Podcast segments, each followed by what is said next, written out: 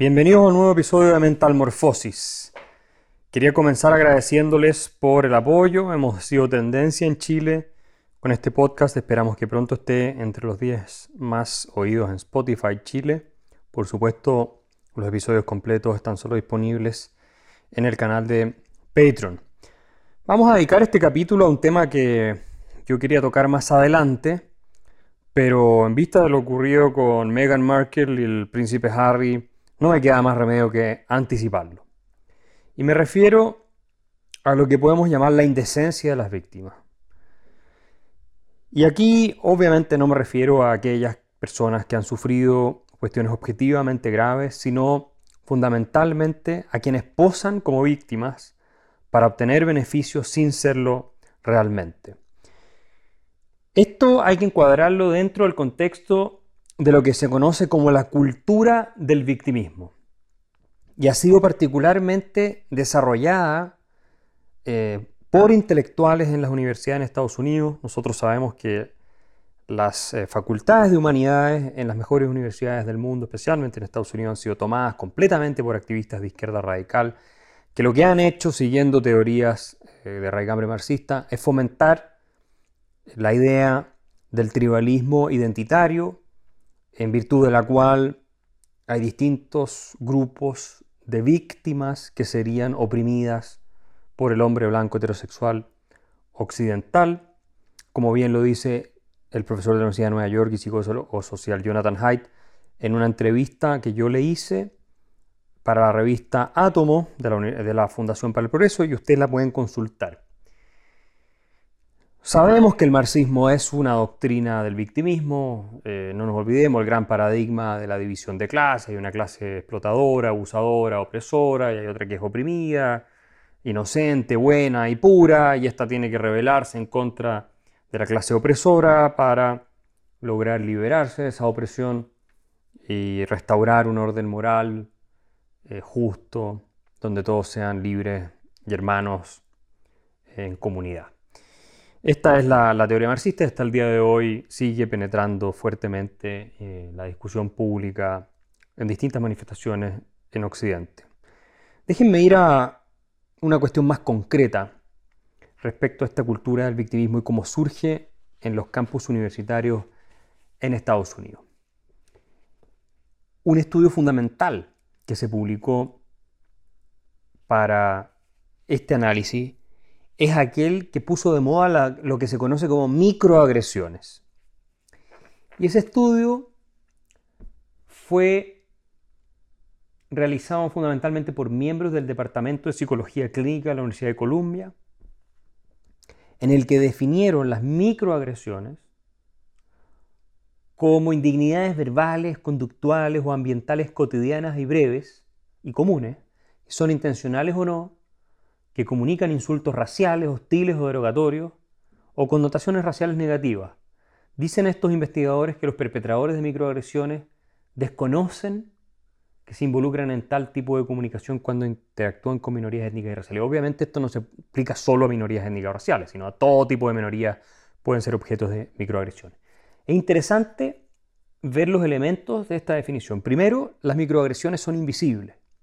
¿ya? El que las perpetúa no lo sabe. Esto no es insultar a alguien, descalificarlo, decirle una cuestión totalmente racista o agredirlo físicamente. No, no es eso, no es una discriminación arbitraria, evidente, no. Esto es algo invisible. ¿Cómo se conoce que hay una microagresión entonces? Bueno, estos autores dicen, depende del sentimiento de la víctima. Si la víctima siente que hubo una microagresión, hubo una microagresión. Si no siente que hubo una microagresión, probablemente no lo hubo. Así es, de irracional esta teoría. Además, señala que las microagresiones solo pueden ser realizadas por blancos contra el resto, no por el resto contra los blancos. Que es una cuestión bien interesante porque normalmente todos los seres humanos somos capaces de cometer el mismo crimen.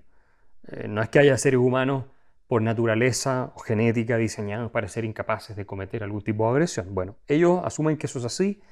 Los blancos intrínsecamente pertenecen a una eh, raza, digamos, racista, eh, y por lo tanto ellos que han creado un sistema cultural opresor son los únicos que pueden cometer estas microagresiones, o fundamentalmente son los que pueden cometer estas microagresiones.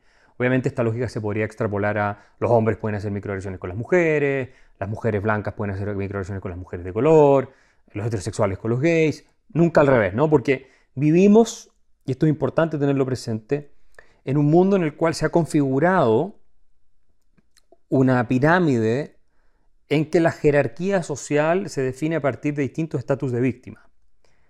Entonces, eh, por definición, el hombre blanco heterosexual occidental de clase alta vendría siendo el victimario, eh, la peor escoria y el opresor eh, de todos los grupos, y los demás serían víctimas, pero entre ellos también hay categorías de víctimas que se pueden cruzar. Por ejemplo, una mujer heterosexual es opresora respecto a una mujer homosexual, porque no cumple con la categoría de víctima de ser homosexual. Ella entonces no ha experimentado la marginalización que produce la sociedad y el mundo heterosexual respecto de la persona que es homosexual. De la misma manera, una mujer negra tiene eh, la ventaja moral sobre el hombre negro porque éste pertenece al patriarcado, ella no, y así sucesivamente. Entonces hay cruces en todo esto que lo hacen un poco más complejo, pero en general lo que ha hecho las políticas identitarias, las identity politics, esto lo explica Haidt en la entrevista que le hice yo que publicó en la revista de la FPP, ¿cierto? Las políticas identitarias lo que han hecho es intentar galvanizar a todos estos grupos en contra del opresor universal que es el hombre blanco heterosexual occidental, ¿ok? Esto hay que tenerlo muy claro. Las microagresiones entran acá a jugar un rol fundamental porque crean la permanente sensación y ambiente de que se está en una sociedad racista, homofóbica, transfóbica, debido a estas microagresiones. uno de los elementos de la definición de las microagresiones es que estas pueden ser también ambientales, es decir, basta con que yo en una oficina, por ejemplo, tenga un busto de Thomas Jefferson, que fue presidente de Estados Unidos y autor de la Declaración de Independencia y un tipo brillante, para que me acusen de microagresor si es que entra, por decir algo, un estudiante de color eh, que me acusa a mí de no ser lo suficientemente empático y sensible porque Thomas Jefferson tenía esclavos. Entonces quiere decir que a mí la esclavitud no me importa, eh, o bien estoy incurriendo en una microagresión racista sin ser consciente de mi propio racismo. Desde mi forma de vestirme, la manera de hablar, las películas que veo, mis preferencias estéticas, todo eso pueden ser considerados microagresiones. insisto, no solamente respecto de gente de distintas razas, sino también de, géneros distintos, de orientación sexual diferente, y así suma y sigue. Entonces, ese es un tema que tenemos que tener sumamente claro. Cuando se introduce este concepto de las microagresiones en las universidades de Estados Unidos, y por definición estas son invisibles, y quienes agreden no saben que están agrediendo y solo el sentimiento de la víctima es el criterio para evaluar y juzgar que existe una microagresión. Y además estas son de tipo ambiental, es decir, cualquier cosa que, que ponga, haga o diga puede ser considerada una microagresión. Se desata lo que dos sociólogos norteamericanos, Bradley Campbell y Jason Manning, llamaron en un paper muy interesante la cultura del victimismo, que surge en los campus de las universidades de Estados Unidos y de ahí infecta el resto de la sociedad, no solo allá, sino en todo Occidente y por supuesto también en América Latina. Esto no solo surge en Estados Unidos, surge en otras universidades occidentales, pero fundamentalmente allá. ¿Y en qué consiste la cultura del victimismo? Bueno, Campbell y Manning explican que hay dos tipos de cultura tradicionalmente. Unas son las culturas del honor y otras son las culturas de la dignidad.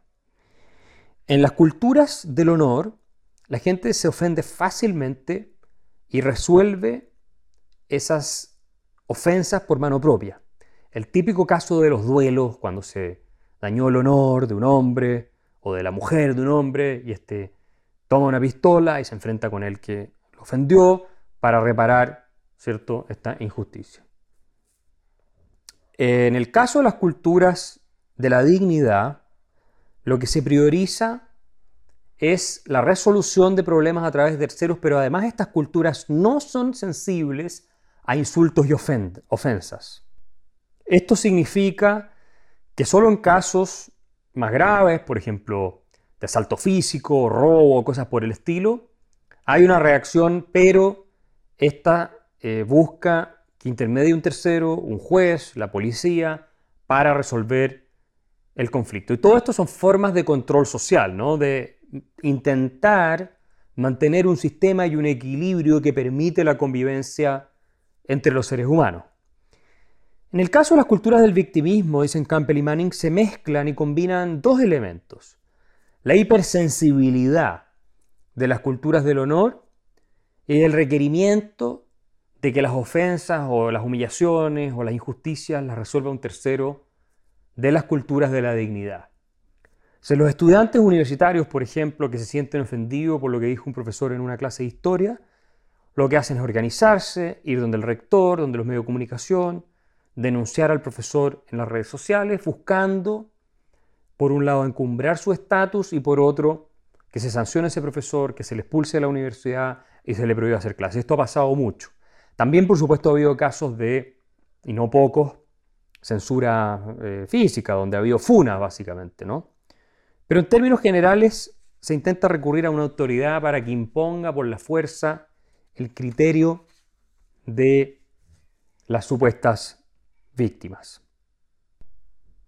Una de las características centrales de estos grupos que denuncian microagresiones, dicen Campbell y Manning, es que siempre las buscan respecto de supuestas minorías oprimidas y nunca en relación con grupos que se consideran históricamente dominantes como los hombres blancos, por ejemplo.